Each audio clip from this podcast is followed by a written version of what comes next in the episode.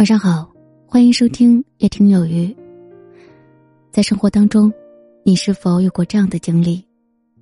在跟某个人聊天的时候，他让你感觉特别舒服、放松。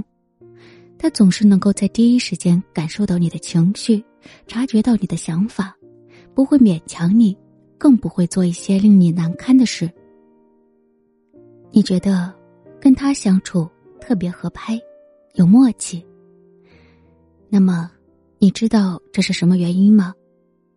因为对方具备很强的共情能力，是他在向下兼容你，而不是你在向上兼容他。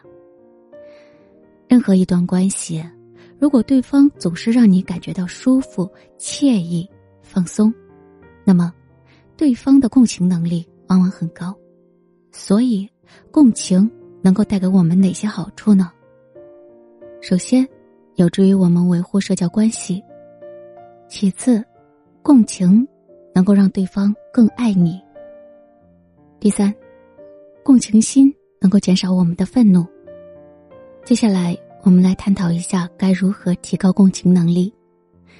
第一点，学会倾听，并且感受对方的情绪变化。在一段社交关系或者是亲密关系中。不要太着急表达你的感受，一定要学会将表达的欲望和主动权让给对方。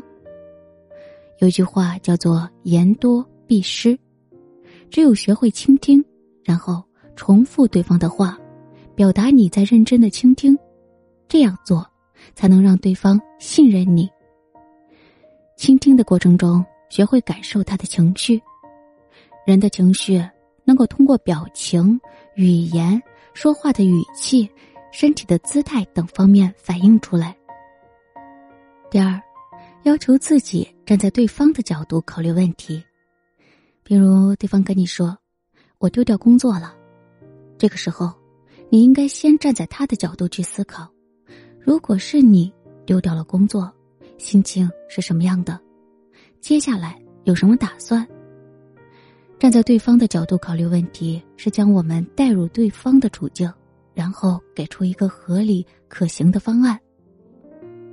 这一步不仅需要你理解对方的感受，更需要你提供有效的情绪安慰。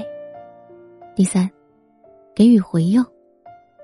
亲密关系相处最重要的原则之一是什么呢？回应。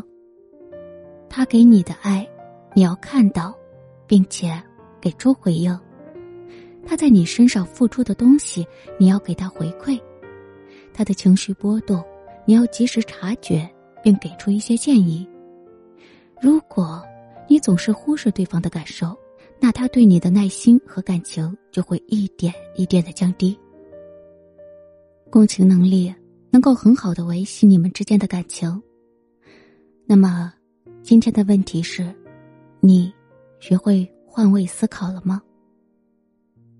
感谢收听，我是有鱼，祝您一切都好，晚安。